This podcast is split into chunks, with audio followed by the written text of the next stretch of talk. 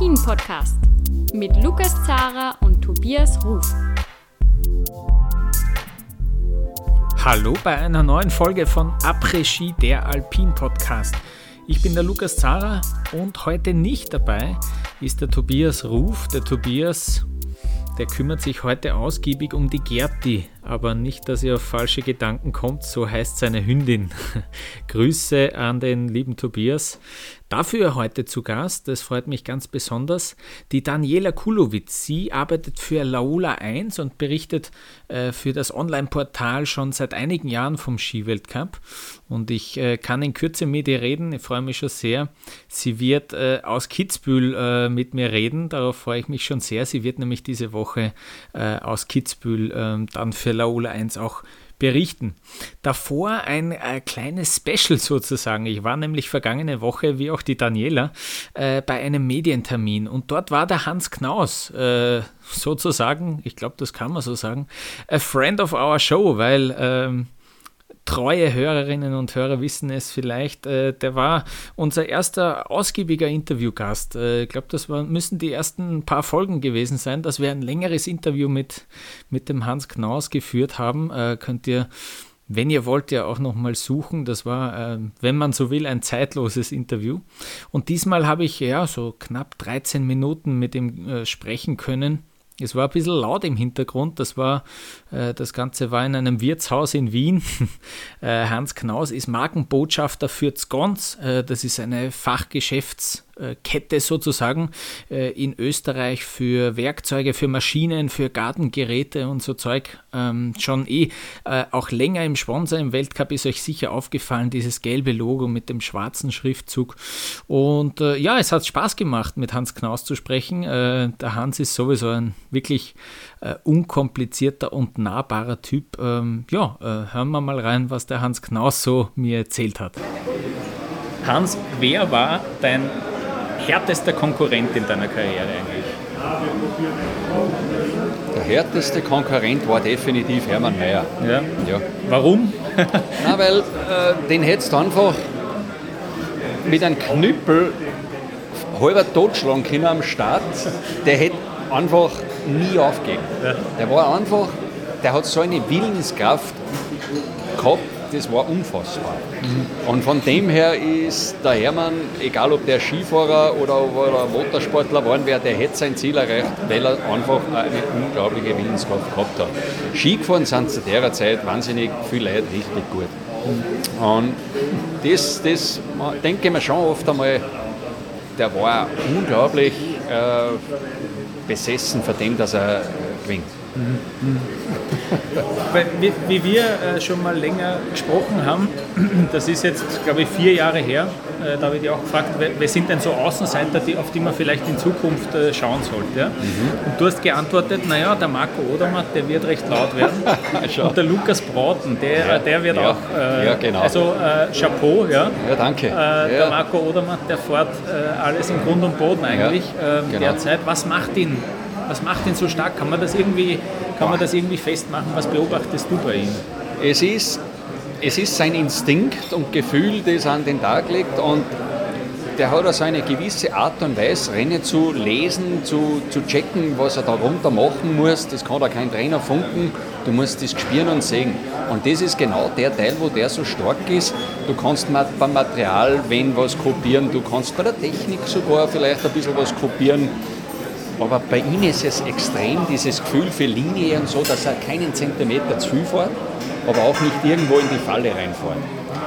Und genau das ist aber eigentlich, das kannst du nicht lernen oder kopieren, das ist so eine Instinktsache. Und da ist der, das hat mit dem Aufwachsen was zu tun.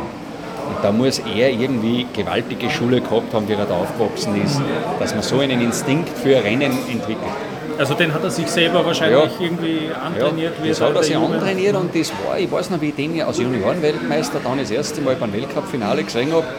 Da ist er da so runtergezogen und habe ich mir gedacht, ah, da werde ich jetzt in die Falle fahren, weil das war so ein Tor, wo viele Leute Probleme gehabt haben. Der hat das auf ganz eigene Art und Weise damals schon super hingekriegt. Da habe ich mir gedacht, verdammt, da, ja, da kommt ein starker Typ daher. Das hat er eh zuletzt in Adelboden auch. Da, da macht er vermeintlich einen Fehler. Ja, genau. Aber kann man gar nicht Fehler Ja, bezeichnen, das- weil er trotzdem Zeit rausholt auf, auf Ja, das, das ne? hat dann mit dem was zu tun, dass er Seriensieger ist. Da wirst du so stark im Kopf. Der wird jetzt, der, da gehen Sachen, das hat man bei Her Hermann Mayer oder Eberhard da früher auch gesehen oder bei einem Reich. Wenn du mal drei Rennen hintereinander gewinnst, dann gehen Sachen, wo du normal, wenn du schlecht in Form bist, segelst ab. Und dann werden sie rotzfrech und das ist er gerade. Der wird wahrscheinlich in, in Kitzbühel auch laut werden. Du hast dieses Rennen Ja. äh, gewonnen auf der Streife. Ja. Ne? Gibt es irgendwas, was man, was man im Fernsehen jetzt auch noch nicht so mitbekommt, was aber trotzdem am Kitzbühel speziell ist, was irgendwie vielleicht nur dort vorkommt? Ist es irgendwie, ist es die, die Fahrt drauf auf den Berg, die doch nochmal sich anders anfühlt? Ist es irgendwas am Startgelände? Ist es irgendwie, oder ist es die Feier? Ich glaube, da... Es ist, es ist eigentlich, du gehst hin, du gehst in der Früh aus dem Hotel raus und bis zum Heimgehen bist du eigentlich beobachtet, du bist belagert und bist eigentlich beschäftigt mit der schwierigsten Abfahrt der Welt. Und dieses Gesamtpaket ist es, mir hat das höllisch Spaß gemacht, eigentlich äh, nach der Besichtigung Massenverleih beim Rüberfahren zur Gondel, Autogramme schreiben, Fotos machen, die Hubschrauber sind geflogen. Ganz ein spezielles Gefühl. Und das war für mich wichtig, dass ich mich wirklich am letzten Zacken runterhaue. Ich glaube, dass wirklich die Leute waren für mich auf der Triebfeder. Mir hat das total geglaubt, wenn was los war. Und wenn am Start oben beim Aufwärmen die Leute reingeschrien haben, ey Hans, hau die oben, ist was Gescheites und alles so Blödsinn, was halt früher so aus den Werbesprüchen oft auch waren. Und, und mich hat das immer beflügelt. Und mit dem musst du wachsen. Ich glaube, das nur noch. Und wenn du das aufsagst und genießen kannst, dann kannst du da oben schnell sein und gewinnen. Und bei mir war es definitiv so. Von Anfang an. Ich bin ja beim ersten Mal fahren eigentlich gleich Zweiter geworden in der Kombination. Das weiß nur kein Mensch. Ja, Kombination, ja, die darf man nicht vergessen. Ja, Gibt es auch wieder WM-Medaillen nach wie vor. Ja, ja, ich meine, es ist zwar ein völlig veralteter Bewerb und ich bin froh, dass wir jetzt im Weltcup nicht mehr fahren. Aber es war halt bei mir beim ersten Mal anreisen dorthin total nervös und teilweise Angst auch gehabt. Und trotzdem, der, Trubel hat mich fasziniert. Bist du damals auch in der Kombination noch mit so einer Zipfelmütze gefahren, den Slalom dann eigentlich? Ich bin mit einem Stirnbandel gefahren. Ja, also, Aha, besser. Ja. und das habe ich nur, eigentlich wollte ich nur mit der Skipullen fahren, so wie Hansi Hintersee. Sehr gut. Aber das war noch die Stirnband-Brillenzeit, ja, unglaublich. Ähm, der, der Mottelmeier ist nicht dabei in Kitzbühel, auch ein Naja. Kitzbühel-Sieger. Ja. Jetzt ist schon ein bisschen, bisschen her, äh, dass er das verkündet hat. Äh, Ja. wie, wie blickst du jetzt drauf mit ein bisschen Abstand sozusagen zu seinem Rücktritt? dass das so richtig typisch für, ich, für einen Model war, wie er aufgehört hat. Richtig typisch. Also das wäre für mich völlig viel mehr Überraschung gewesen, wenn es geheißen hätte in Kitzbühel, es gibt jetzt eine Pressekonferenz, eine eingeschobene mit dem Model Meier. Nein, er war es nicht gewesen. Genau diese Aktion, die er uns in Bormio geliefert hat, ich war ja voll mittendrin. Ich habe bei oben am Start eine halbe Stunde oder sagen wir 20 Minuten zugeschaut, wie er meditiert hat und ins Tal geschaut. Und ich sage noch zum Büchs und zum Joachim Buchner, zu meinen Kollegen, Marco Büchel eben auch dabei, sage ich, du, heute konzentriert er sich aber lang für das, dass er Durchfall gehabt hat gestern, überlegt er heute so lange oder was ist mit ihm? Und jetzt im Nachhinein sind wir dann gescheiter geworden. Der ist definitiv da oben gestanden und hat, glaube ich, meditiert oder dahin sinniert, soll ich, soll ich nicht. Und dann rutscht der da runter, macht eine Blitzbesichtigung, schwingt im Ziel ab und so. Ja, Und was hast du dann erfahren, auch wie du ins Ziel kommen bist? ich war ungefähr zur gleichen Zeit im Ziel, auf einmal schreibt mir wer rüber, tut, der Model sagt, der hört auf, der hat das jetzt beim Interview gesagt. Dann sage ich, geh, weg kein Blödsinn. Dann war es definitiv so. Und, und ich habe ihn dann gesehen, wie er rausgegangen ist. Und mir war relativ schnell klar, dass das kein Spiel ist. Ja.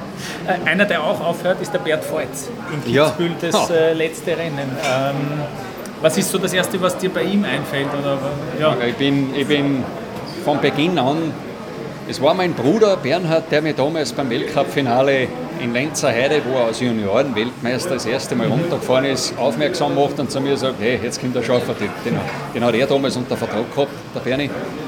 Dann ist der da runtergezogen. Dann haben wir alle gelacht, da sage ich, was die, der Kugelblitz war damals schon der Spitzname, ist da aufgekommen. Auch damals schon in den du, Jugendjahren. der Typ hat aber noch ein bisschen ein Beicherl dran. Aber man hat schon gesehen, eine unglaubliche Mittellage am Ski, ein Talent und einen ganz speziellen Zugang zu den Ganzen. Und sein Weg 2012 damals mit den kaputten Knie, wie damals, wie er den Gesamtweltcup gegen Hirscher verloren hat, mhm. äh, wo es Hirscher das erste Mal den Gesamtweltcup gewonnen hat, das, das war so ein unglaublicher Kampf, das war. Und dort hat man den seine Qualitäten weit über den Speedsport hinaus eben auch gesehen. Mhm. Wenn der nicht so kaputtes Knie gehabt hätte, der hätte, der hätte noch ganz andere mhm. Sachen zeigen können. Und trotzdem, was der geleistet hat, seinen, seinen Weltmeistertitel in der Heimat, einfach so ein grenzgenialer Skifahrer und vor allem Typ, mhm. mit dem ist einfach immer irgendwie lässig. Lustig gewesen. Total, total lässig und der, der wird man einfach auch aus ganz großer Charakter voll abgehen. Mhm. mhm. Der, jetzt noch was ganz was anderes, aber du bist ja auch Kamerafahrer gewesen. Ja. Äh, jetzt zuletzt in Adelboden hat man gesehen, wie der Marc Berthaud äh, da hinterherfährt. Ja, genau. Auch bei Olympia, ja. glaube ich, war es mhm. so. Äh, ist das eine gute Idee, dass man da mal eine andere. Das kann man ab und zu machen und trotzdem merke ich von den Leuten, dass es äh, BOV, Person on View sozusagen, dass es schon wichtig ist, denen Leuten, dass sie einmal diese Perspektive sehen, wie schaut das aus, wenn ich jetzt springe, die Maus fallen. Im Endeffekt ist es dann wieder die klassische Kamerafahrt, wie wenn du daheim vor dem Fernseher sitzt und sagst, so, jetzt fahre ich die Streife oder jetzt fahre ich Wengen, ist es dann doch wieder die Sicht des Kamerafahrers darunter. Aber ich sage, gerade im Slalom war das eine total lässige Alternative, wie man gesehen hat, äh, da dahinter herzufahren und das einmal von hinten zu sehen. Mhm, Aber grundsätzlich bin ich eher für die klassische Kamerafahrt.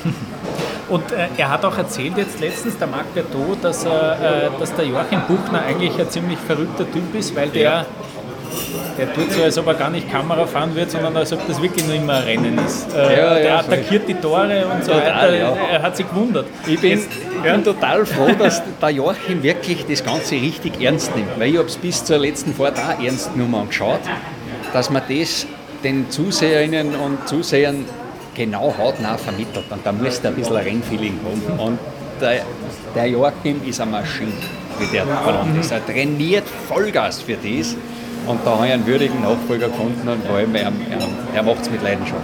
Das ist total lässig zum Zuschauen. Hat es da früher auch schon so ein bisschen eine Konkurrenz oder weiß nicht, äh, Trash-Talk gegeben zwischen Schweizer Fernsehen? Ja, natürlich. Trash-Talk hat es am Start immer gegeben. Ja, man gesagt, hey, äh, gebt ihm bitte zwei Minuten Vorsprung da oben, weil sonst überhole ich irgendwo und so ist halt permanent der Schmäh drin mit dem Bruno Kerr, den Führer und so. Aber nein, nein, irgendwie haben wir uns immer lustig austauscht. Und ähm, jetzt noch zurückblickend auf Adelboden, das hat dieses weiße Band. Ja. Ähm, war das jetzt eher ein gutes Zeichen, hey, wir bringen es doch hin, die, dass, wir da, dass wir da eben Rennen fahren? Oder? Das Positive, die, die, die Veranstalter haben Sagenhaftes geleistet, um so ein tolles, super Rennwochenende hinzubringen. Ich, ich war selber Fernseher, Zuschauer, Konsument und ich war begeistert. Andersrum tut es mir im Herzen, gleich wie jeden Athleten und Trainer, ist dort im Herzen weh, wenn du so ein Bandel siehst. Und wir warten alle sehnlichst auf Schnee und wissen, dass das nicht unbedingt, unbedingt, gute Bilder sind, die da, oft einmal herumpassieren. Wir sind sie schon, der ganze Haufen, der ganze Skiweltcup ist sich absolut bewusst, was gerade abläuft und es ist sich bewusst, äh, was wir da tun und wie soll ich jetzt sagen, wir machen das Beste draus. Mhm. Ja. Danke, alles Gute. Wir probieren das Beste draus zu machen und, und bei Gott, wir sind nicht stolz drauf, wenn wir sagen, hey geil, wir bringen das immer wieder hin. Ja. Ich hoffe, dass, dass wir irgendwann das Klima wieder in den Griff kriegen, genau gleich wie jeder andere in der Welt. Mhm. Ähm, noch ganz kurz äh, eine Frage im ÖSV, da, vor allem auf der Frauenseite, da was die Technikerinnen betrifft. Da kommt sehr viel Unruhe rein und ja. plötzlich hinterfragt man irgendwie, hey, sind die ganzen Strukturen eigentlich im ÖSV richtig? Und der Patrick Ortlieb ja. setzt sich hin und sagt, hey, wir sollten vielleicht einmal überlegen, ja. Trainer reduzieren und kleinere Teams. Ich bin, ich, bin, ich bin dermaßen stolz und froh, dass Patrick Ortlieb als Teil des ÖSV das selber so sieht und dass er einmal auf den Tisch geklopft hat, weil das ist das, was ich schon 15 Jahre jetzt beobachte, da hinten noch dass eigentlich die Zulieferung von hinten rauf, Nachwuchs, das ist alles gleich geblieben und ist diesem Niveau, was sich gesteigert hat im ganzen Skiweltcup, nicht mitgewachsen. weil vorne haben wir teil, teilweise wirklich eine Wohlfühloase, da, die, die sind auch gut, die machen das super, die Trainer allen, aber es gehören die Strukturen verändert. Die Leute, die sind gut, aber die Zugänge, ich habe kein Patentrezept, aber ich habe es nur gesehen, dass das nicht so funktionieren kann oder nicht mehr funktioniert momentan. Mhm. Also wir, wir, verlieren viel zu viele. Mhm. Eben, eben in der auf dem Weg zum, auf dem zum Weg nach oben. Ja. Wir verlieren viel zu viele Leute, das ist eigentlich ein Wahnsinn. Okay, ja. Dich haben wir nur als Kamerafahrer verloren, aber du bist nach wie vor Experte und ja. du bist ja mittlerweile auch oft im OF-Fernsehen äh, zu sehen und hast auch Romy gewonnen, einen Fernsehpreis. Ähm, aber bei der Ski-WM wirst du trotzdem auch vor Ort sein, nehme ich bin, ich bin nur für den Riesental auf den Einsatz. Mhm. Okay. relativ wenig im Einsatz dort, freue mich drauf und ja, es ist Skisport schon nach wie vor mein Leben. Und es taugt dann nach wie vor mit ja, dem Weltcup mitzureisen. Ja, voll. Ich habe direkt äh, die Corona-Zeit, wo, teilweise, wo ich teilweise kommentiert habe, aus dem Keller im Knügelberg oben, das hat mir weh dann und ich sage, dass Skisport ist mein Leben. Sehr gut, das ist ein guter Schlusssatz. Danke. Danke. Ja. Das war der Hans Knaus äh, in seiner Rolle sozusagen auch als Markenbotschafter von Sconce. Äh, der Termin ist entstanden, weil diese Firma sich ähm, als Hauptsponsor von der Ski-WM äh, präsentiert hat. Ähm, Planmäßig wäre das Audi gewesen, aber die sind äh, abgesprungen und das relativ kurzfristig. Ähm, was das Ganze jetzt äh, für den Stellenwert äh, des, des Skisports insgesamt betrifft, das ist eine andere Sache. Ich finde persönlich kein gutes Zeichen, wenn sich da ein, ein Sponsor ja, äh, doch äh, dann dagegen entscheidet, die Ski-WM äh, ja, ganz groß zu sponsern und zu unterstützen. Aber das Gute ist dann eben für Zgons gewesen, dass die zugeschlagen haben und äh, diese Rolle jetzt äh, einnehmen werden. Ähm, bei dieser Pressekonferenz, die es davor gegeben hat, ähm, hat auch Geschäftsführer Michael Dockal erzählt, ähm, dass Audi so ja, 4 bis 6 Millionen Euro gezahlt hätte als Hauptsponsor für die Ski-WM. Und er hat erzählt, dass, das, dass äh, er da sozusagen am Telefon gefragt wurde und das Ganze ist innerhalb von zwei Minuten erledigt gewesen. Äh, dürfte recht äh, äh, ja, eine sp äh, spontane, äh, schnelle Aktion gewesen sein. Deutlich darunter, unter dieser Marke von 4 bis 6 Millionen, war anscheinend dann der Preis. Äh, das hat er zumindest verraten. Und ich habe dann noch drei Fragen gehabt an den Geschäftsführer Michael Dockerl. Ähm, die hören wir jetzt gleich. Die erste lautete, wer hatte eigentlich diese tolle Idee, diese riesigen aufblasbaren Bohrmaschinen von Scones an die Weltcup-Pisten zu bringen? Grundsätzlich war das meine Idee. Äh, wie kommt man auf sowas? Man sieht von äh, anderen äh, Werbetreibenden unterschiedlichste Werbemittel, wie eben bei Getränkepakete oder Motoröl, Kanister genau, und so weiter. Ja, und was ist naheliegenderes als unser Kernprodukt, wenn man sagt, was ist das Produkt, mit dem man es ganz beschreiben kann, ist das ein Akkuschrauber, den dann in gelb-schwarz in unseren Farben zu machen und äh, das Interessante dabei ist, wir haben ganz viele Anfragen für diesen Akkuschreiber von unseren Kundinnen und Kunden bekommen und er wird diese Woche bestellt. Und es wird einen Sconce Akkuschrauber in genau dem Design auch geben zu einem sehr, sehr günstigen Preis. Wie ist das eigentlich zustande gekommen, dass Skons der, der, Hauptsponsor wird von der Ski-WM? Äh, ist das, ist das ausgeschrieben und man meldet sich dann und, und hofft, dass das Angebot gut genug ist? Oder Glücklicher das? Zufall. Mhm. Wir machen, wie eben das ganze Skisponsoring ein Zufall ist, mit unserer Filialeröffnung in Salzburg, wo unser dortiger Nachbar, die Infront, eine der Vermarktungsagenturen, die haben uns nicht nur äh, gratuliert und willkommen geheißen, sondern haben uns das ganze Sponsoring im Skiweltcup habe schmackhaft gemacht. Und äh, ja, wie der Zufall so will, sind die auch Vermarkter äh, der Alpinen Ski WM und äh, klarerweise, wen bietest du als Erster, wenn du einen Ausfall hast, das äh, Paket oder die neuen Pakete an? Natürlich bestehenden Kunden. Und, aber glücklicher Zufall, dass Audi zurückgezogen hat und dass der Vermarkter eigentlich unser Partner der letzten Jahre ist. Mhm. Also das ist ja erst relativ kurzfristig Ganz dann kurzfristig, ja. letzten Herbst, äh. Ende Herbst äh, und war, wie gesagt, in ein paar Minuten dann äh, erledigt. Okay. Und was, was, was inkludiert so ein, so ein Paket als, als Hauptsponsor eigentlich? Wo, wo, wo ist man dann überall zu sehen? Oder wie? Wir werden, und auf das sind wir schon sehr, sehr stolz, alle Stadthäuser in schwarz-gelb erstrahlen lassen, also Hauptfarbe gelb. Wir werden alle Torflaggen äh, äh werden ins Gons-Design sein. Der Zielbogen ist ins Gons-Design bei jedem Rennen.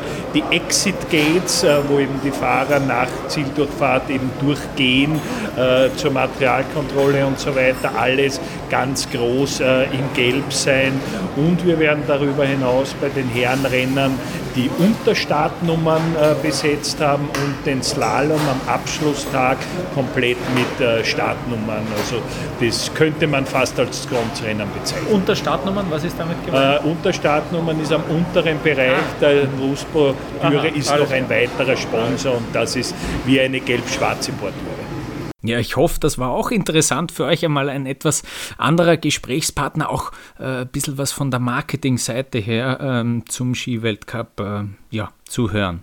Jetzt machen wir eine kurze Pause und dann äh, gehen wir sozusagen in die Analyse der Rennen vom vergangenen Wochenende und von der vergangenen Woche mit Daniela Kulowitz von Laola 1.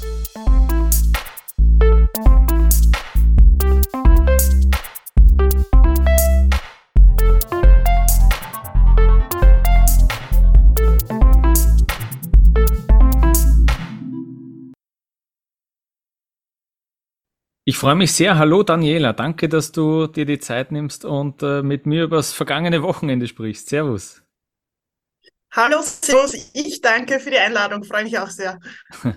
Du bist äh, jetzt in Kitzbühel gerade angekommen äh, und hast dir dann gleich vor einen Laptop gesetzt, damit wir sprechen können. Äh, die wichtigste Frage, liegt Schnee? Liegt äh, genug Schnee in Kitzbühel? ähm, ja, äh, als ich jetzt angekommen bin, war es leider schon dunkel, aber ich konnte in der Dunkelheit äh, etwas Weißes erahnen. Also die Berggipfel äh, sind, sind schon weiß äh, im oberen Teil der Strecke. Ich habe schon ein bisschen versucht äh, zu schauen, wie es ausschaut. Ähm, schaut, glaube ich, ganz gut aus. Um, unten im Ort sucht man den Schnee noch vergeblich. Ähm, die Managerin von meinem Hotel hat aber gesagt, ähm, es ist für den Rest der Woche dann doch ein bisschen Schnee angekündigt. Äh, mhm. Schauen wir mal, wann und wie viel äh, kommt. Äh, hoffen wir, er kommt nicht dann, wenn man ihn nicht brauchen, nämlich wenn Rennen gefahren werden soll. Ja, genau.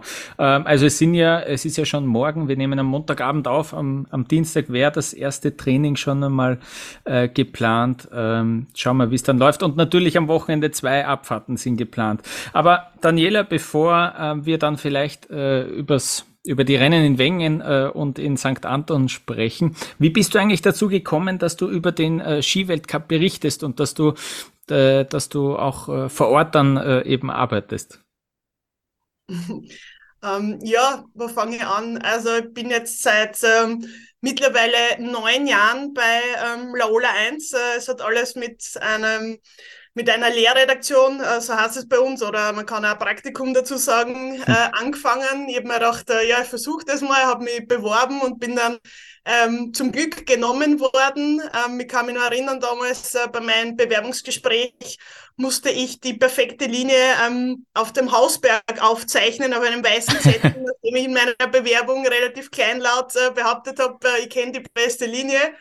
Ähm, meine Zeichenkünste haben waren jetzt nicht die besten, aber haben anscheinend äh, überzeugt äh, und ich bin dann eben ähm, fürs Praktikum aufgenommen worden und ja, ähm, in der Folge bin ich dann äh, fix angestellt worden und ja, nachdem dann ein Kollege ähm, das Unternehmen verlassen hat, der bis dahin immer den Skiweltcup begleitet hat, ähm, bin ich da quasi ähm, ja dann ins Starthaus gerückt und ähm, ja seitdem äh, den Weltcup begleiten und da immer zum Glück, äh, darüber bin ich echt sehr froh, immer wieder bei Rennen dabei mhm. sein. Und ja, Kitzbühel ähm, oder zum Beispiel auch Schladming sind natürlich Fixpunkte für uns. Da ähm, sind wir immer gerne dabei.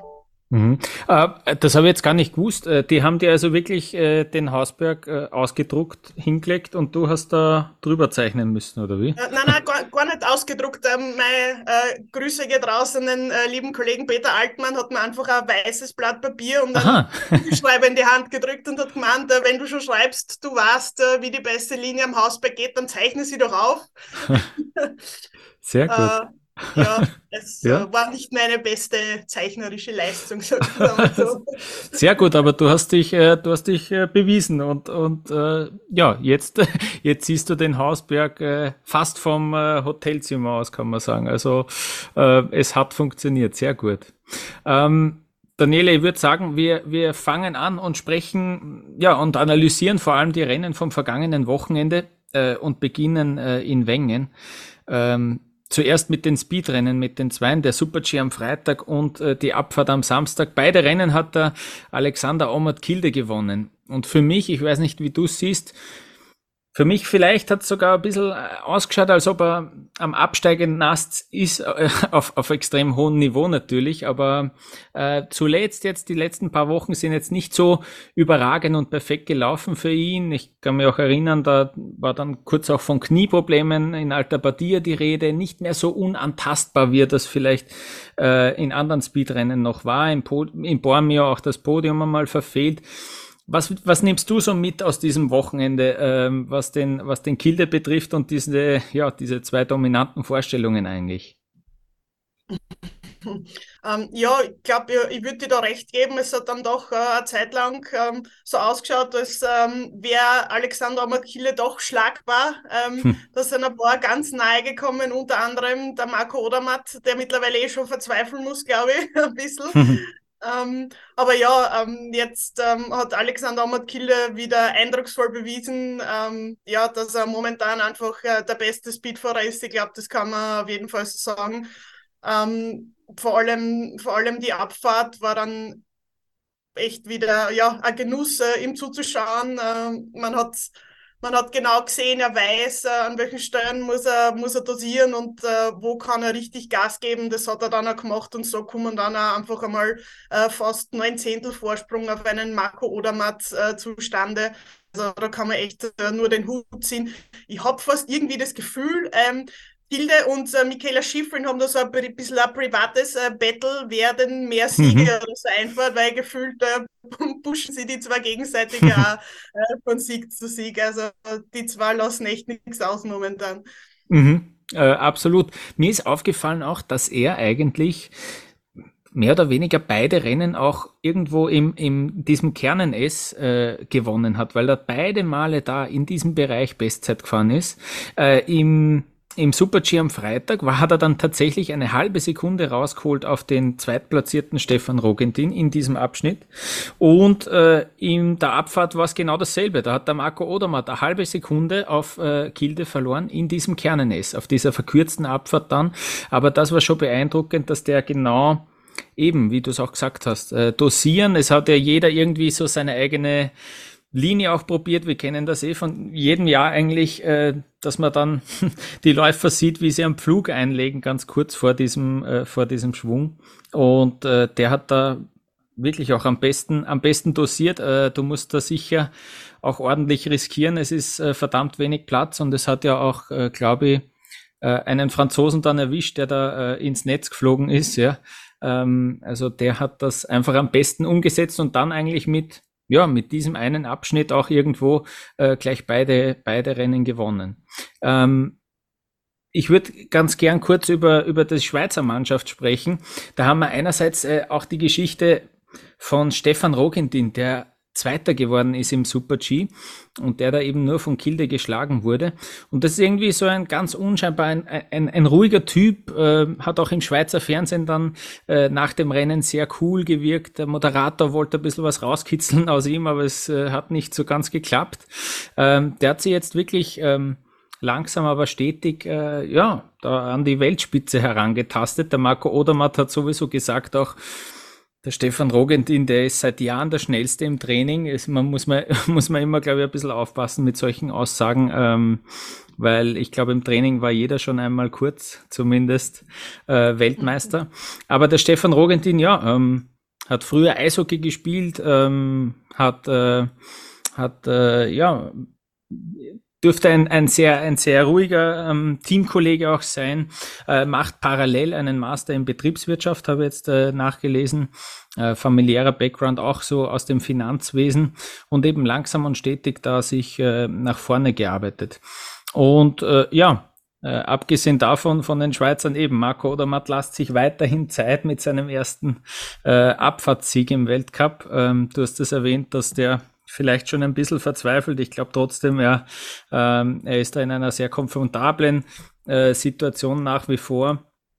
Und äh, ja, wenn wir über das Schweizer Team sprechen, da hat Mauro Kavietzel in der letzten Woche seine Karriere, sein Karriereende verkündet. Der hat äh, erzählt, dass er sich gut erholt hat von seinem Sturz in Lake Louise ähm, ist wieder sozusagen gesund, aber er ist einfach nicht mehr bereit dafür oder es, der Körper lässt es auch nicht mehr zu, dass er ähm, Weltcuprennen bestreitet. Äh, der hat also sein Karriereende verkündet. Und Daniela, äh, natürlich ein Schweizer, über den wir noch jetzt noch kurz sprechen müssen, war äh, der Bert Voits, der sich sehr stark da auch präsentiert hat in Wengen. Ähm, hat dich das überrascht, dass er eigentlich ähm, jetzt, ja, wo er auch sein Karriereende, das er jetzt äh, ähm, am Wochenende vollziehen wird, dass er da nochmal ähm, so richtig vorne äh, mitspielen kann in diesen Rennen jetzt äh, in Wengen. Also überrascht ähm, hat es mich nicht, äh, weil von Bert Voits muss man immer erwarten, dass er äh, ganz vorne mit dabei ist, auch wenn er in dieser Saison bis jetzt vielleicht nicht so die absoluten Top-Ergebnisse eingefahren hat, ähm, ist auf jeden Fall noch immer einer der besten, besten Speedfahrer, der besten Abfahrer, die es aktuell gibt. Äh, das haben das haben seine Erfolge in den letzten Jahren bewiesen. Und mich freut es auch irgendwie persönlich äh, für den Beat Voits, dass er da jetzt in seinen letzten Rennen auch nochmal äh, zeigen kann, ja, wie gut er noch immer ist und äh, dass er mit äh, Erfolgen oder mit guten ähm, Platzierungen da abtreten kann und seine Karriere, seine wirklich große Karriere, ähm, ja, gut beenden kann und vor allem gesund. Äh, ich finde, äh, sowas ist immer ein schönes Ende, wenn jemand sagen kann, okay, ich bin gesund, äh, ich habe für mich alles erreicht, was ich erreichen wollte und äh, jetzt sage ich Servus. Und ich freue mich, dass äh, Bert Voits das in Kitzbühel macht und ich ihm noch einmal live auf die Füße schauen kann, quasi. Ja. Äh, Siebter ist er geworden im Super-G und Fünfter in der Abfahrt, also nochmal äh, Top-Resultate. Ähm, ja, und in Kitzbühel, da weiß er auch, wie, wie man schnell ähm, auf den Berg runterfahren kann. Äh, ich habe jetzt gesehen, 1,09 Men Millionen Menschen haben äh, live zugesehen im Schweizer Fernsehen. Äh, auch am Hang war ja extrem viel los äh, wieder. Äh, richtig gute Stimmung in Wengen. Ein Marktanteil im SRF von über 90 Prozent, eigentlich irre. Äh, also Skifahren ist er live, kann man da sagen, zumindest in der Schweiz. Ähm, Daniela, was ähm, wie, wie, steht, wie steht das ÖSV-Team im Speed-Bereich jetzt äh, eigentlich da? Was, was kannst du jetzt von diesem Wochenende ableiten? Zweimal ein vierter Platz von Vincent Kriechmeier, jeweils, jeweils das beste Ergebnis in diesen Rennen. Mm, ja, ähm, fangen wir an? Sagen wir mal so. Es ist ein bisschen kompliziert, würde ich mal sagen. Also natürlich, ich glaube, der, der Rücktritt von Matthias Meyer hat ähm, ist nicht ganz spurlos äh, am, am Speed vorübergegangen, wenn ich das äh, so sagen kann. Mhm. Vor allem auch nicht am Vincent Kriechmeier, weil die beiden waren ja doch die Teamleader, haben sie ja immer ein bisschen gegenseitig angespornt, geholfen, äh, waren ähm, Materialkollegen. Also ich glaube schon, dass man das nicht unterschätzen darf, was da auch für, für Vincent Kriechmeier für wichtiger Part äh, wegfällt jetzt. Ähm, dennoch gute Leistungen. Man hat äh, schon zwei Rennen in dieser Saison gewonnen, auch dann im Bormio. Äh, wir wissen, dass äh, Vincent Kriechmeier wahnsinnig schnell Skifahren kann, wenn alles zusammenpasst. Ähm, bei ihm sind es dann halt manchmal Kleinigkeiten oder wie er es eh jetzt in Wengen selbst analysiert hat, nach dem nach dem Rennen, wenn er am Start schon quasi eine Stunde gefühlt hinten ist, dann kann man halt nichts gewinnen. Also aber wenn, wenn bei ihm von, von oben bis unten alles zusammenpasst, kann er da auf jeden Fall ganz vorne mitfahren.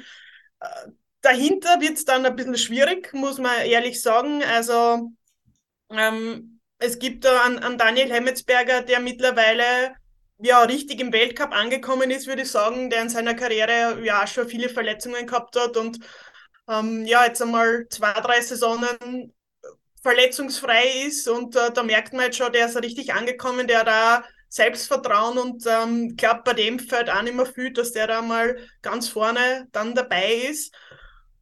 Ja, dahinter ist dann schon bald einmal äh, ja, finster, würde ich sagen, weil ähm, irgendwie durch äh, Verletzungen ähm, ja, fällt das ein bisschen diese zweite Garde weg. Also wir haben ja dann im Born, glaube ich, nur mehr fünf Läufer am Start gehabt, äh, mhm. damals nach dem, nach dem Rücktritt von Matthias Meyer. Also das spricht eh schon äh, eine deutliche Sprache, dass da ein bisschen der Unterbau, der Nachwuchs äh, fehlt. Mit Julian Schütter ist jetzt vielleicht einmal ein Junger da, der ein bisschen nachdrängt, aber das geht halt auch nicht von heute auf morgen. Der wird auch noch seine Erfahrungen sammeln müssen. Und ja, wenn äh, dann äh, ein Marco Schwarz äh, bei der Lauberhorn-Abfahrt in Wengen als äh, sechster, zweitbester Österreicher ist, dann sagt das eh auch schon viel aus, glaube ich, über den aktuellen Zustand des ÖSV-Speed-Teams. Mhm. Wer hätte das gedacht? Also ich nicht, äh, dass er, dass er in der Abfahrt das beste Ergebnis an dem ganzen Wochenende rausholt. Für sich persönlich, der Marco Schwarz auf Platz 6, im Slalom ist er siebter geworden. Ähm, Marco Schwarz mit, äh, samt, mit samt seiner Muskelmasse, die er sich antrainiert hat, das ist ein Running Gag bei uns in der Show, musst du wissen, dass man das immer erwähnen muss, äh, die Muskelmasse, die er sich antrainiert hat. Nachdem das beim Henrik Christoffersen vor zwei Jahren, glaube ich, war es, äh, nicht so gut geklappt geklappt hat, wie er äh, das einmal ausprobiert hat. Ähm, haben wir da immer ein ganz äh, genaues und kritisches Auge drauf, äh, wenn, wenn äh, solche, äh, solche Meldungen aus der Vorbereitung ähm, kommen. Aber ähm, ja, ähm, hat mir wirklich äh, sehr überrascht. Er war da auch einer der wenigen, die mit einer hohen Startnummer dann äh, noch reingekommen sind. Platz 6 mit der Startnummer 31 eben. Und auch er hat auch erzählt, dass er eigentlich relativ spontan dann entschieden hat, gell, äh, dass, er, dass er diese Abfahrt auch äh, fahren wird, weil sie eben verkürzt war. Die sind auch vom Super-G-Start äh, losgefahren. Das war ja dann auch ähm, ein irrsinnig langer Super-G. Der Super-G hat dann länger gedauert als die Abfahrt selbst. Ähm, aber ja, ähm, bin, bin sehr gespannt. Damit bringt er sich natürlich auch in eine super Position für die WM-Kombi, muss man sagen, der Marco Schwarz. Aber das, das dürfte auch wirklich äh, extrem im Hinterkopf sein bei ihm. Ja, genau, also um da äh, völlig zu Recht, ich meine, man hat ja jetzt äh, nicht zuletzt ähm, am vergangenen Wochenende gesehen, dass er äh, auch ein Talent in den Speed-Disziplinen hat. Ähm, natürlich ist es mega schwer, er hat eh selbst angesprochen, äh, vier Disziplinen ähm, vollumfänglich zu fahren, ist ähm, eh fast unmöglich. Äh, glaube, er muss das äh, oder wird das auf jeden Fall clever anlegen und ja, sie genau überlegen, welches Speedrennen er fahren wird oder nicht in der Saison noch. Wengen hat es jetzt vielleicht angeboten, weil er mh, hm, die Strecken ja auch schon kennt äh, von Kombinationen aus der Vergangenheit und ähm, eben durch die verkürzte Abfahrt ähm, hat es, glaube ich, ganz gut gepasst. Hinblick äh, WM macht es auf jeden Fall natürlich Sinn. Ich glaube, in der Kombination ist er sowieso gesetzt. Ähm, da wird ihm, werden ihm nicht viele am Platz streitig machen. Und ja, ich glaube, äh, jeden Kilometer, den er auf den langen Schienen äh, sammelt, kann ihm nur gut tun. Man darf gespannt sein, wie er das wirklich in Zukunft handhaben wird, äh, quasi wie viele Speedrennen er fahren wird. Kurz hat es ja irgendwie in Wengener Kassen ähm, vielleicht das Kitzbühler Thema äh, er hat es am Sonntag äh, im Interview nach dem Rennen selbst noch nicht gewusst. Er hat gemeint, er wird das auf der Heimfahrt mit dem Cheftrainer äh, greifbar besprechen. Man darf gespannt sein, was bei den Gesprächen rausgekommen ist. Ja, das äh, schauen wir uns an. Ähm, ein Blick vielleicht noch auch auf das ähm, Speed-Team äh, des DSV. Wir haben immer einen Blick auf, ähm, auf diese drei deutschsprachigen Länder und äh, die Geschichte des Wochenendes jetzt äh, auf Speed-Seite ist sicher ähm, ja die Rückkehr von Thomas Dresen, der ähm, war sehr, sehr glücklich ähm, und, und sehr emotional auch, dass er da äh, bei der Abfahrt wieder dabei war. Er ist dann auf Platz 23 gelandet, aber das war irgendwie so ein bisschen zweitrangig. Der hat dann echt sogar ähm, ja ein bisschen äh, Tränen in den Augen gehabt beim, äh, beim Interview, habe ich gesehen, ähm, wie er dann nach der Fahrt eben gesprochen hat. Ähm, also schön, dass er wieder da ist und dass er anscheinend dann auch tatsächlich ähm, jetzt wieder fit ist und äh, ja, wenn er nach Kitzbühel kommt, das sollte ihm doch äh, die Vergangenheit auf jeden Fall auch noch weitere positive Erinnerungen hervorrufen.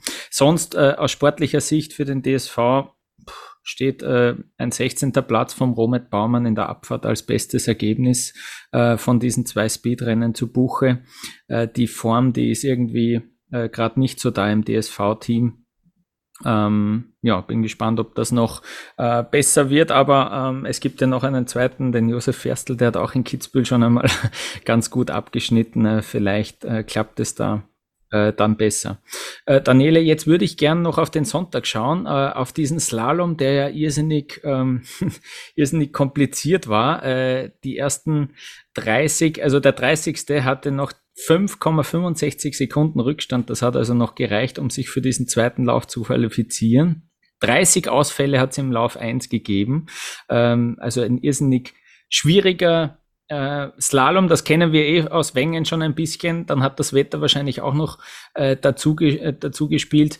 Und am Ende hat Henrik Christoffersen gewonnen, ähm, knapp äh, durchgesetzt vor Loic Meillard, der war noch zur Halbzeit vorne.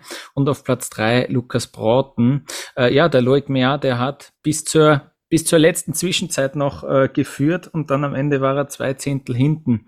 Ähm, was hast du dir, was hast du dir aus diesem Slalom mitgenommen? Was ist dir ähm, irgendwie besonders aufgefallen? Es war ja wirklich auch ein sehr, sehr schwieriges Rennen, hat man dann auch gesehen ja, im zweiten Durchgang hatten wirklich auch alle zu kämpfen schon. Ja, das stimmt. Also ähm, Manuel Feller hat im ORF-Interview vor dem ersten Durchgang gesagt, ähm, holt euch Popcorn und ein Sechser Tragal, das wird lustig. und ich habe mir schon gedacht, okay, ähm, wenn Manuel Feller sowas sagt, dann wird es wahrscheinlich wirklich lustig. Äh, für die vielen, die ausgefallen sind, war es wahrscheinlich nicht so lustig, aber ich muss ehrlich gestehen, auch wenn, wenn viele äh, gejammert haben ab der Kurssetzung, ich habe es zum Zuschauen ähm, eigentlich richtig spannend gefunden. Mhm ein Fan von etwas anspruchsvolleren Kurssetzungen, ähm, wo die Läufer einmal ähm, ein bisschen mehr mitdenken müssen und äh, natürlich ähm, mit den ganzen ähm, äußerlichen Einflüssen, dem, den warmen Temperaturen, dem Schnee, der nicht so einfach war, war es auf jeden Fall eine Herausforderung und man kann auch darüber diskutieren, ob ähm, ja, äh, über, über Startnummernrennen und so weiter. Aber ja, Fakt ist, es ist in dem Winter nun mal so, daran werden wir uns wahrscheinlich mhm. gewöhnen müssen. Und ähm, für das, finde ich, war es dann im Endeffekt äh, wirklich ein sehr unterhaltsamer Slalom. Alles in allem, wie du gesagt hast, äh, bis zum letzten Läufer, bis zur letzten Zwischenzeit, ähm, wo es dann noch entschieden hat. Also ähm, rein vom, vom Slalomsport her haben eh, waren eh wieder die Besten vorne und die haben mhm. auch echt wieder super Leistungen gezeigt. Also mir hat es äh, zum Zuschauen eigentlich sehr viel Spaß gemacht. Mhm. Ja, absolut. Äh, sicher. Es soll ja auch, bin ja immer äh, auch dafür, es soll ja auch äh, schwierig sein. Es hat auch sehr schwierig ausgesehen. Äh, man hat wirklich gesehen, wie die, wie die Läufer kämpfen mussten, dass sie da, dass sie da drinnen bleiben. Ähm, wenn du dir dieses ÖSV-Team, äh, super übrigens, dass du das mit dem, äh, Manuel Feller erzählst. Der Spruch wäre natürlich noch cooler gekommen, wenn er dann nicht, wenn er dann nicht im ersten Durchgang einfädelt. Ja. äh, aber, aber sehr cool. Ähm, fand auch seinen Auftritt noch äh, letzte Woche auf Servus TV sehr super. Weiß nicht, ob du den gesehen hast, da, ja, wo er auch sich sehr ähm, äußerst, äußerst offen einfach und, und sehr, sehr wortgewandt und äh, schlagfertig auch äh, sich zur Krise im ÖSV und, und zu den Strukturen äh, geäußert hat, hat man sehr gut taugt. Also was sagst du zu diesem äh, gesamten ÖSV-Team? Es gibt ja mehrere Stories eigentlich, äh, dass der Johannes Strolz mal wieder ein Ergebnis einfährt, dass Marco Schwarz da jetzt ähm, äh, ja immer in diesem Bereich auch landet. Äh, Platz sieben ist es jetzt geworden und dann dahinter auch ähm, ja das, das ÖSV-Team. Was ist, was ist dir dann noch äh, so hängen geblieben von diesem Rennen? Also auf jeden Fall einmal, ähm, wie, du, wie du schon angesprochen hast, äh, schade um Manu Feller, also der ist ja wirklich in einer guten Form und ähm, aber ein, ein, Ausfall ist ja wirklich halt schnell mal passiert.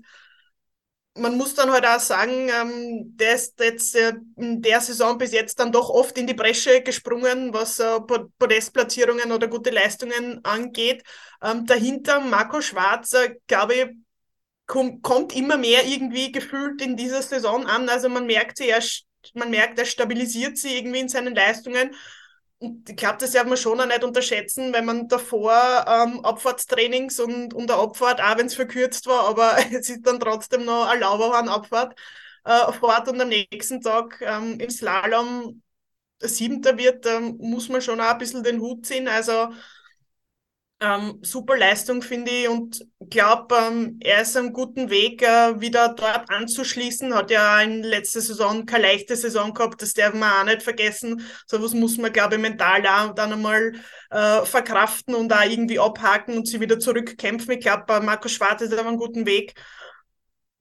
Bei Johannes Strolz hat es mir auf jeden Fall äh, einmal gefreut, dass er wieder im Ziel war. Ich glaube, das äh, hat er bitter, bitter notwendig gehabt nach den ganzen Enttäuschungen, nach diesem ja, Märchen quasi, wenn man schon so sagen kann, aus der letzten Saison dann gleich mal mit äh, ja, vier Ausfällen in Folge in die neue Saison zu starten, war, glaube ich, mal ein ordentlicher Dämpfer. Von dem her ähm, freut es mich, dass er ja wieder mal angeschrieben hat und ich hoffe, dass, ja, dass er jetzt die Ab Ausfälle abgehakt hat für den Rest der Saison. Mhm. Dahinter ist es, glaube ich, ein bisschen äh, schwierig für an Michi Matt, Adrian Bertel, Fabio Strein, wenn wir schon bei den, bei den hohen Startnummern sein oder bei Startnummernrennen, bei schwierigen Bedingungen ist es halt auch schwer, mit höheren Startnummern sie da zu verbessern, äh, bessere Ausgangsposition zu verschaffen. Äh, das gelingt manchmal besser, manchmal schlechter ja, wie gesagt, ähm, ich glaube, man kann ihnen wenig vorwerfen, sie bemühen sich, aber ja, so richtig der Ausreißer nach oben war jetzt noch nicht dabei. Ähm, ich traue es aber vor allem an, an, an Fabio Strein und auch an Adrian Bertel, da sieht man echt zwischendurch immer wieder super Schwünge und ähm, die haben auf jeden Fall das Potenzial, dass die da, sie die da wieder den Anschluss finden, sagen wir es einmal so. Mhm. Absolut, ja, das wird dann auch ein ein interessanter Kampf auch um die, um die WM-Tickets. Ähm, wir haben da eine, eine Hörerfrage bekommen, die passt eigentlich jetzt sehr gut dazu. Und zwar hat uns auf Instagram der Alessandro geschrieben, wie funktioniert das eigentlich mit der, mit den Selektionskriterien für äh, eine Weltmeisterschaft? Ja, wie viele, wie viele dürfen da mitgenommen werden pro Mannschaft? Äh, wie viele dürfen dann an den Start gehen? Und er hat da online auch nicht so wirklich etwas dazu gefunden in den FIS-Regeln. Ich habe mir das kurz angeschaut. Ähm, also so grobe, grobe Facts weiß man ja, ähm, dass eben vier pro Nation in jeder Disziplin äh, maximal starten dürfen. Ähm, aber es geht ein bisschen, es ist ein bisschen genauer in den, in den FIS-Regeln vorgeschrieben. Also die Mannschaften dürfen insgesamt 24 Leute mitnehmen. Ähm, ist ja ein ganz schön großes äh, Aufgebot. Äh, davon maximal 14 äh, pro Geschlecht. Ja? Also 14 ist die Obergrenze ähm, äh, auf, auf, ähm, auf der Ebene. Und dann musst du für einen Slalom oder einen Riesenslalom musst du auf jeden Fall FIS-Punkte haben. Äh, aber es ist egal in welcher, in welcher Disziplin, aber du musst FIS-Punkte haben. Aber es steht da auch keine keine genaue Zahl an FIS-Punkten, sondern du musst eben sozusagen in dieser Rangliste vorkommen. Deswegen gibt's ja auch dann immer diese Qualifikationsrennen vor, äh, vor einem WM-Riesenslalom und, und teilweise auch vor einem WM-Slalom. Ähm, da gibt's ja dann meistens äh, finden die ja sogar noch auf einem anderen Hang statt. Äh, ein paar Tage davor kann man sich dann noch qualifizieren für, äh, für das Hauptrennen. Ja, und in der Abfahrt und im Super G, da ist es so, dass man eben unter einer Grenze von 80 FIS-Punkten kommen muss. Und die, ja, die sind teilweise gar nicht so leicht zu sammeln. Es gab ja dann zum Beispiel auch vor Olympia äh, letztes Jahr den Fall, dass der Johannes Strolz sich äh, ja für, für Europacup-Abfahrten gemeldet hat, dass er damals sta äh, startet und auch äh, auf diese Punkte eben kommt zum Beispiel. Ja, und deswegen ist er erst in Peking äh, in dieser Kombination angetreten. Ähm, die Geschichte ähm, ja, ist dann relativ gut für ihn ausgegangen mit der Goldmedaille. Also das sind so grob die, die, die Vorgaben von der FIS. Und dann gibt's eben noch, darüber sprechen wir eh auch in diesem Podcast äh, öfter, noch so interne ähm, WM-Normen. Das haben wir ähm, beim DSV und bei Swiss Ski. Beim ÖSV gibt's das eigentlich so äh, ausgesprochen gar nicht, ähm, dass man da gewisse Platzierungen erreichen muss, damit man überhaupt zur WM mitfahren darf. Äh, das ist im äh, DSV und bei Swiss Ski eben schon so. Da muss man einmal in den äh, Top 8 gelangen, gelandet sein oder zweimal in den Top 15, äh, damit man eben dann mal sich für eine WM empfiehlt und, und startberechtigt ist. Ob man dann nominiert wird, äh, ist immer noch eine andere, eine andere Frage. Aber das ist das ein bisschen äh, konkret auch in Zahlen gegossen und in, äh, beim ÖSV, Daniela, korrigiere mich, aber ich kann mich nicht erinnern, in den letzten Jahren war es dann ein, einfach auch immer gewissermaßen eine Trainerentscheidung. Die setzen sich dann zusammen, schauen auch, was am meisten Sinn macht. Ähm, eben, man muss dann ein großes Team managen, damit man eben auf äh, das, das, das Kontingent von 24 Leuten äh, ausschöpfen kann. Und äh, so ist das eigentlich in Österreich, äh, glaube ich, auch in der letzten Zeit immer gehandelt worden, oder? Genau, ja, also soweit ich weiß, ähm, war das immer Trainerentscheidungen, genau, ja. ja. Mhm. Genau. Ähm, ja, ähm, wenn wir dann schon dabei sind, äh, ich, ich erwähne auch kurz den Linus Strasser äh, aus DSV-Sicht. Äh, der hat sich echt da auch ja, ähm, etabliert. Der ist wirklich in Form, Form muss man sagen. Ich meine, die, die Norweger sowieso auch wieder erster, dritter, fünfter, aber dazwischen hat sich eben auch der Linus Strasser auf Platz vier gesetzt.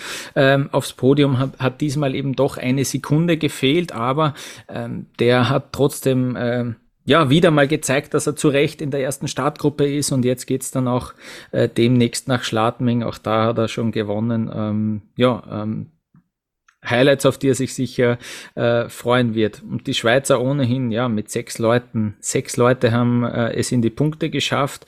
Loic Mea eben, der, ja, der Leader in diesem Slalom-Team auf Platz zwei. Dann haben wir Ramon Zenhäusern auf neun, Daniel Jül diesmal auf Platz elf und dann auch noch Sandro Simone, Marc Rochard und Luca Erni haben äh, Punkte gesammelt. Ähm, Gut, Daniele, ist dir noch irgendwas aufgefallen äh, aus Wengen, äh, dass du loswerden willst? Äh, wenn nicht, dann würde ich fast vorschlagen, wir, wir wechseln zu den Frauenrennen. Können wir gerne machen, auf jeden Fall. Ja, dann. Ähm, ähm, ja, in St. Anton, da ich habe den Überblick, äh, muss ich äh, gestehen, ein bisschen verloren, äh, was alles verschoben wurde, hin und her geschoben wurde an äh, Rennen im Weltcup. Ähm, aber da ja, da hat man jetzt schnell reagiert, schon vorausschauend ein paar Rennen äh, herum verschoben und in St. Anton waren es eben dann äh, zwei Super-Gs, ähm, die gefahren wurden. Der erste überhaupt auf äh, deutlich verkürzter Strecke, da haben wir eine Laufzeit von circa einer Minute gehabt. Am Sonntag war es dann ein bisschen länger, aber Daniela, wir haben auch vorab schon ein bisschen gesprochen, es ist schon eine spektakuläre Strecke. Also das ist, ähm, das macht schon immer Spaß, diese Rennen, oder? Ja, definitiv. Also ich glaube, äh, St. Anton ist, ist wirklich eine der Anspruchs, anspruchsvollsten ähm, Strecken im, im Frauenweltcup, glaube ich. Vor allem ähm, im Super-G. Da waren dann, man hat es dann eh gesehen, vor allem äh, im ersten Super-G äh, Federica Brignone, die dann doch mit ihren äh, Riesentorlaufkünsten, glaube ich, das Rennen auch ein bisschen gewonnen hat. Also äh, das, das verlangt den Läuferinnen äh, schon sehr viel ab. Überwindung und Technik, äh, würde ich mal meinen. Also ähm, definitiv äh, coole Strecke und ja, hat Spaß gemacht äh, zum Zuschauen. Mhm. Vor allem diese, diese langgezogene Linkskurve, wo der Hang wegfällt und dann dieser Sprung fast schon in die Schlucht hinein. Das sind echt coole Bilder. Und äh, ich glaube, äh, was ist so deine Meinung zu der Drohne? Die ist auch wieder in Einsatz gekommen. Gut, gut dass die auch nicht nur in Kitzbühel äh, vorkommt, finde ich. Äh, wie gefällt sie dir? Ja, wirklich sehr gut. Also ich muss sagen, echt äh, spektakuläre Bilder. Und ich glaube, das ist es auch, was der Skisport ein bisschen braucht, ähm, dieses, äh, den Fan ein bisschen mehr in die, in die Perspektive der Läufer zu bringen. Weil, äh, seien wir es ehrlich, also das ist ja das, was auch den Reiz ausmacht. Ein bisschen so hineinversetzen zu können, das ähm, ist definitiv ein, ein, cooler Blickwinkel. Das würde ich mir öfter wünschen, dass die Drohne da ein bisschen mitliegt quasi. Mhm, die hat sie Aber echt, äh, ähm, nicht so, nicht, nicht, nicht so äh, wie im Madonna di Campiglia damals, äh, als sie Marcel Hirscher fast erschlagen hat. genau, ja, das ist äh, ein Wahnsinn gewesen damals. Es schaut so aus, als ob das äh, deutlich besser im Griff ist mittlerweile und man sieht sie ja eigentlich wirklich auch kaum. Äh, sie ist nur noch ähm, ziemlich laut eigentlich, kommt mir vor. Also man hört sie dann schon immer noch relativ gut herumsummen, aber ähm, solange sie niemanden äh, gefährdet, ist das, glaube ich, äh, eine ziemlich coole, coole Perspektive. Ähm, Lara Gutberami hat dieses Rennen dann am Sonntag gewonnen. Ähm, die war eigentlich ja gar nicht so zufrieden mit der Fahrt, wie sie ins Ziel gekommen ist. Äh, oben auch einen Fehler gemacht, äh, auf einem Bein kurzzeitig äh, gefahren. Ähm, da hat sie Wellen übersehen oben und da haben ja auch andere Läuferinnen eigentlich am Vorsprung auf sie rausfahren können. Äh, so, ja, Conny Hütter sogar am extremsten, da hat sie eine halbe Sekunde schon Vorsprung gehabt. Aber, ähm, aber es hat dann gereicht äh, für Lara Gutberami. Ähm, schon der 36. Weltcupsieg, Platz 8 damit im ewigen, äh, im ewigen Ranking ähm, und der 18. Sieg vor allem im Super G. Äh, Lindsay Vonn hat 28, da braucht es noch ein bisschen. Aber die hat 2008 schon den ersten Super-G gewonnen. Jetzt sind 15 Jahre dazwischen, also extrem lang auch schon äh, auf sehr hohem Niveau äh, unterwegs. Ähm, und ja, Daniele, ich spiele dir wieder den Ball zu und äh, frag dich, waren das, waren das gelungene Heimrennen für den ÖSV? Was, äh, was sagst du dazu? Puh, schwierige Frage eigentlich. Hm. Ähm, hm, gelungen, ja. Also in Anbetracht der Möglichkeiten würde ich sagen, ja. Ähm, so ehrlich muss man, glaube ich, auch sein. Momentan muss schon wirklich viel zusammenlaufen, dass, dass wir es da unter die Top 3 schaffen. Von dem her sind äh, zwei fünfte Plätze, einmal von äh, Tami Tippler und einmal von Ramona Siebenhofer ähm, eh, schon, eh schon okay. Äh, ich sage jetzt nicht gut, sondern okay. Äh, vor allem für die beiden persönlich. Ähm, für die ist es ja auch keine leichte Saison, ähm, immer so Auf und Abs. Äh, die beiden haben jetzt, glaube ich, einmal ähm, ja, ein bisschen an, ja, ein bisschen eine Empfehlung auch in, in Richtung WM abgegeben, würde ich mal sagen, äh, fürs Team du hast es schon angesprochen, äh, Conny Hütter teil phasenweise echt äh, super unterwegs. Da ähm, kommt mir vor, ist momentan auch so ein bisschen, sie schafft es irgendwie nie, das komplett von oben bis unten äh, runterzubringen. Also da, da braucht es, glaube ich, auch noch ein bisschen was, äh, damit es wieder ganz noch vorgeht. Ja, äh, schwierig bei Miriam Buchner zum Beispiel da war es, glaube ich, eher ein bisschen ein verpatztes Wochenende. Die, da wäre sicher mehr drin gewesen. Ähm, das hat sie in der Vergangenheit eh schon bewiesen, dass, dass sie da auch ganz vorne mitfahren kann, vor allem im Super G. Also ich würde sagen, es war ein okayes Wochenende, aber ähm, es geht definitiv noch mehr. Mhm. Mhm. Ähm, du musst mir ein bisschen helfen. Ich habe das Rennen am Samstag äh, gar nicht sehen können, weil ich selber Skifahren war in Tirol. Aber ähm, Sophia Gotcha ist da gestürzt und ähm, sie dürfte sie da auch verletzt haben, weil am Sonntag habe ich sie dann äh, gar nicht starten gesehen. Was ist da passiert und äh, ja, was kannst du uns da erzählen? Ähm, ja, genau. Also es war also wieder mal, äh, ich würde fast sagen, äh, klassische Gotcha-Fahrt, also äh, volles Risiko und äh, ja, ab und zu geht's dann halt nicht so gut aus, aber es ist für mich irgendwie bewundernswert, ähm, wie sie jedes Mal aufs Neue, wenn sie aus dem Starthaus rausgeht, wirklich 110 Prozent gibt. Und wenn ihr, ähm, wenn ihr Hand äh, halb kaputt ist, äh, so wie nach dem letzten Sturz und überall das Blut rausrinnt, ähm, startet sie trotzdem man kann jetzt diskutieren, ob das äh, gesundheitlich sinnvoll ist oder nicht, aber ähm, allein schon, ähm, ja, der Mut und die Einstellung ist immer wieder beeindruckend, die sie dann an den Tag legt. Und ähm, es war dann, also sie ist nach dem Sturz eigentlich äh, sofort ähm, aufgestanden und hat ähm, per Handzeichen signalisiert, dass es ihr gut geht. Und das war dann aber eher eine, was man so gehört hat, eine Vorsichtsmaßnahme, dass sie am nächsten Tag nicht gestartet ist.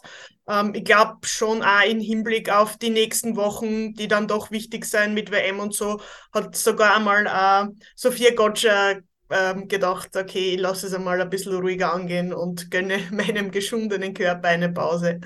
Mhm, mhm. Ähm, ich schaue gerade äh, noch auf die, auf die Super-G-Wertung. Da ist jetzt äh, sogar Federica Brignone vorne, aber es ist ein extrem enges Rennen. 209 Punkte. Lara Gutberami 192 Punkte, 190 äh, für Elena Curtoni. Also da ist, ähm, da ist es auf jeden Fall noch äh, sehr eng sehr eng beisammen alles. Ähm, was mir noch aufgefallen ist, wieder mit einem Blick äh, auf den DSV, die Kira Weidle, die ähm, da im Super-G ein bisschen kämpft darum, dass sie, dass sie sich da auch etabliert. Und das ist ihr eigentlich äh, wirklich auch gelungen an diesem Wochenende. Also sie ist siebte geworden am Samstag mit der Startnummer 29 und dann ähm, wurde sie sozusagen gleich dafür belohnt. Ja, dann ist sie schon in die Startgruppe reingerutscht, äh, eben in die Startgruppe der Läuferinnen von Weltranglistenposition 11 bis 20. Dann hatte sie zwar ein bisschen Pech mit der Startnummer, da hatte sie Startnummer 16, also keine tiefe äh, Startnummer, ist auf Platz 18 gefahren, aber ähm, sie ist da jetzt einmal, hat sie da ein bisschen vorgearbeitet und der Andreas Puelacher, der ja bis äh, vergangene Saison noch beim ÖSV war, äh, der hat, ähm, der ist jetzt auch, äh, Johannes Knut hat in der in der Süddeutschen Zeitung einen Text über Kira Weidle geschrieben. Äh, der hat mit äh, Poelacher auch gesprochen und der hat äh, eben auch gesagt, dass sie durchaus das Potenzial hat, genauso gut auch im Super-G zu werden, wie sie das in der Abfahrt schon ist. Ähm, er hat da erkannt, dass, die, dass die Risikobereitschaft einfach auch immer größer wird bei Kira Weidle. Ähm, die hat vor der Saison auch ähm, ja, immer wieder mal mit Männern trainiert und eben, um eben auch in diesem Punkt, äh, was die Risikobereitschaft betrifft und was auch einfach ja, ähm, die Linienwahl bei, bei heiklen äh, Toren, ja, die, die vielleicht kompliziert zu fahren sind, betrifft, äh, da dürfte sich ähm, einiges abgeschaut haben und äh, das dürfte jetzt schon langsam wirklich eine gute zweite Disziplin werden für, für Kira Weidle. Ähm, ja, äh, über die Österreicherinnen haben wir auch schon gesprochen und ähm, dann ähm, würde ich, äh, genau, ja, äh, das Rennen äh, am Sonntag äh, ist ja dann auch immer schwieriger geworden. Der Wind ist immer größer geworden, äh, stärker geworden und äh, am Ende wurde das äh, Rennen sogar abgebrochen, ein bisschen vorzeitig. 27 Läuferinnen waren dann äh, nur am Ende in der Wertung, also alle haben da äh, Punkte, Punkte bekommen. Ähm, das Programm, äh, das jetzt äh, ansteht, äh, ist wirklich äh, intensiv, muss man sagen. Ähm, es beginnen ja sogar die Junioren-Weltmeisterschaften in St. Anton, also die äh, laufen schon diese Woche. Und dann haben wir eben äh, vier Abfahrten am Freitag und am Samstag, also zwei in Cortina bei den Frauen und zwei in Kitzbühel bei den Männern. Dann natürlich der äh, klassische Slalom in Kitzbühel der Männer und einen Super-G noch äh, bei den Frauen in Cortina dabei. Ähm, Daniela, wie schaut denn jetzt, äh, stand jetzt einmal der Plan äh, aus für dich für diese Woche? Wovon, wovon wirst du berichten? Wie wirst du berichten? Ähm, weißt du da schon grob, äh, ja, deinen Einsatzplan? Ja, also grob äh, weiß ich es natürlich. Ähm, werde ich auf jeden Fall mal morgen oder am Dienstag beim äh, ersten Training aufschlagen. Das äh, erste Training auf der Streif ist ja eigentlich fast mit das Spannendste äh, in der ganzen Kitzbühel-Woche. Äh, alle sind äh, neugierig, wie ist die Streif äh, ja, benannt, äh, wie eisig, äh, wie griffig, äh, wie, wie sind die Sprünge, wie weit gehen die Sprünge? Ja, das ist immer so, immer so ein bisschen die, große, die große Frage am Anfang der Woche. Ähm, ja, und dann äh, Mittwoch ist äh, Stand jetzt Pausetag geplant, weil da der große Schnee kommen soll. Donnerstag dann zweites hm. Training und ab Freitag geht's dann eh wieder voll weiter zwischendurch äh, jede Menge Medientermine, ähm, sowohl der Österreicher als auch ich werde ähm, auch bei den Norwegern einmal äh, vorbeischauen. Die muss man ja äh, derzeit auf jeden Fall auf der Rechnung mhm. haben. Ähm, an denen führt kein Weg vorbei. Alexander Omatkille und ähm, die, die Technikjungs, äh, Lukas Braten, Adelie McGrath, also die sind ja momentan wirklich richtig stark drauf, äh, sehr beeindruckend. Und ja, dann werde ich dort einmal vorbeischauen und ja, sie vielleicht noch ein paar Tipps für die Österreicher fragen. Und ich nehme an, je früher in der Woche, in dieser Rennwoche, umso, umso leichter ist es wahrscheinlich auch noch mit den äh, Athleten sprechen zu können, oder? Ja, das, ähm, das kommt immer drauf an. Also manche sind da äh, sehr relaxed äh, am, Tag, mhm. am Tag vor dem Rennen noch. Äh, andere, anderen ist die Anspannung schon äh, drei Tage vor dem Rennen anzumerken. Also das ist immer so ein bisschen individuell, aber alles in allem sind die meisten eigentlich eh immer sehr relaxed und, und gut drauf und stehen immer brav äh, Rede und Antwort. Also ähm, ja, die sind, die sind da immer sehr ähm, sehr, sehr gut drauf und äh, freuen sich auch ein bisschen. Natürlich ist es für, für die Läufer, vor allem für die Österreicher in der Kitzbühel-Woche, doch sehr viel äh, Trubel und da Siegerehrung, da Startnummer Auslosung, ähm, da Autogramme schreiben, dort will jemand was. Äh, also es äh, sehr viele Termine, sehr stressig, aber dafür muss man echt sagen, ähm, sind immer, sind immer alle gut drauf und ja, ich freue mich schon, bin schon gespannt, äh, was sie zu sagen haben. Das glaube ich. Äh, ein Aufruf noch, lest bitte alles, was die Daniela Kulowitz äh, in dieser Woche für Laola 1 äh, schreiben und berichten wird. Äh, Daniela, vielen Dank. Es hat mich sehr gefreut, dass du dabei warst. Äh, danke vielmals und vor allem viel Spaß jetzt in dieser Woche in Kitzbühel. Ja, danke schön. Danke für die Einladung. Mir hat auch sehr viel Spaß gemacht und ja, ich hoffe, wir hören uns bald einmal wieder. Das würde mich freuen, ja. Das würde mich freuen. Unseren Podcast gibt's nächste Woche wieder. Da werden wir die Rennen äh, von Kitzbühel und natürlich auch von äh, Cortina analysieren. Bis dahin, Servus, macht's es gut.